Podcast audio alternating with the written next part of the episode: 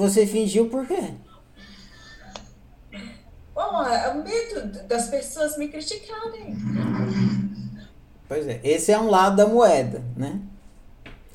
Agora vamos ver o outro lado da moeda. Ao mentir, você estava usando uma estratégia para chegar a um objetivo. E qual era o objetivo?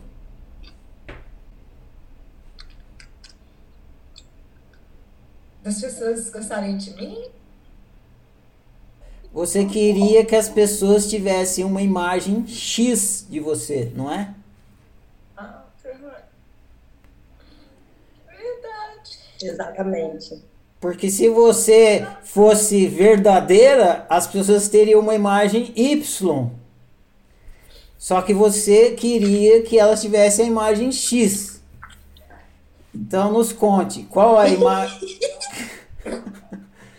Qual é a imagem X que você queria que elas tivessem de você?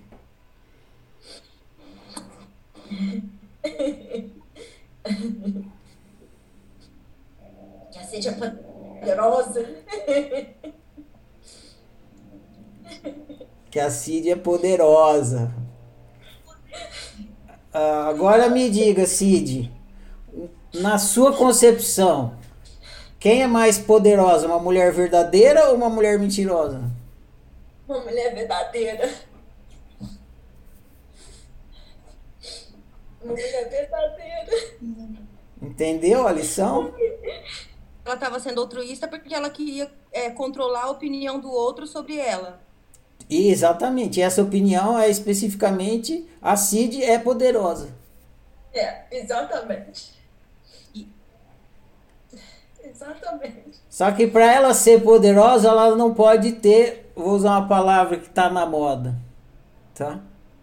Ela não pode ser vulnerável. Ela não, ela não pode de, ela não pode demonstrar a vulnerabilidade dela. Porque se ela for vulnerável, ela não é poderosa. Então ela tem que botar armadura mas no que ela faz isso, a armadura é falsa, é uma mentira. O que, que ela faz? Ela oculta o verdadeiro poder dela. E qual é o verdadeiro poder de um indivíduo?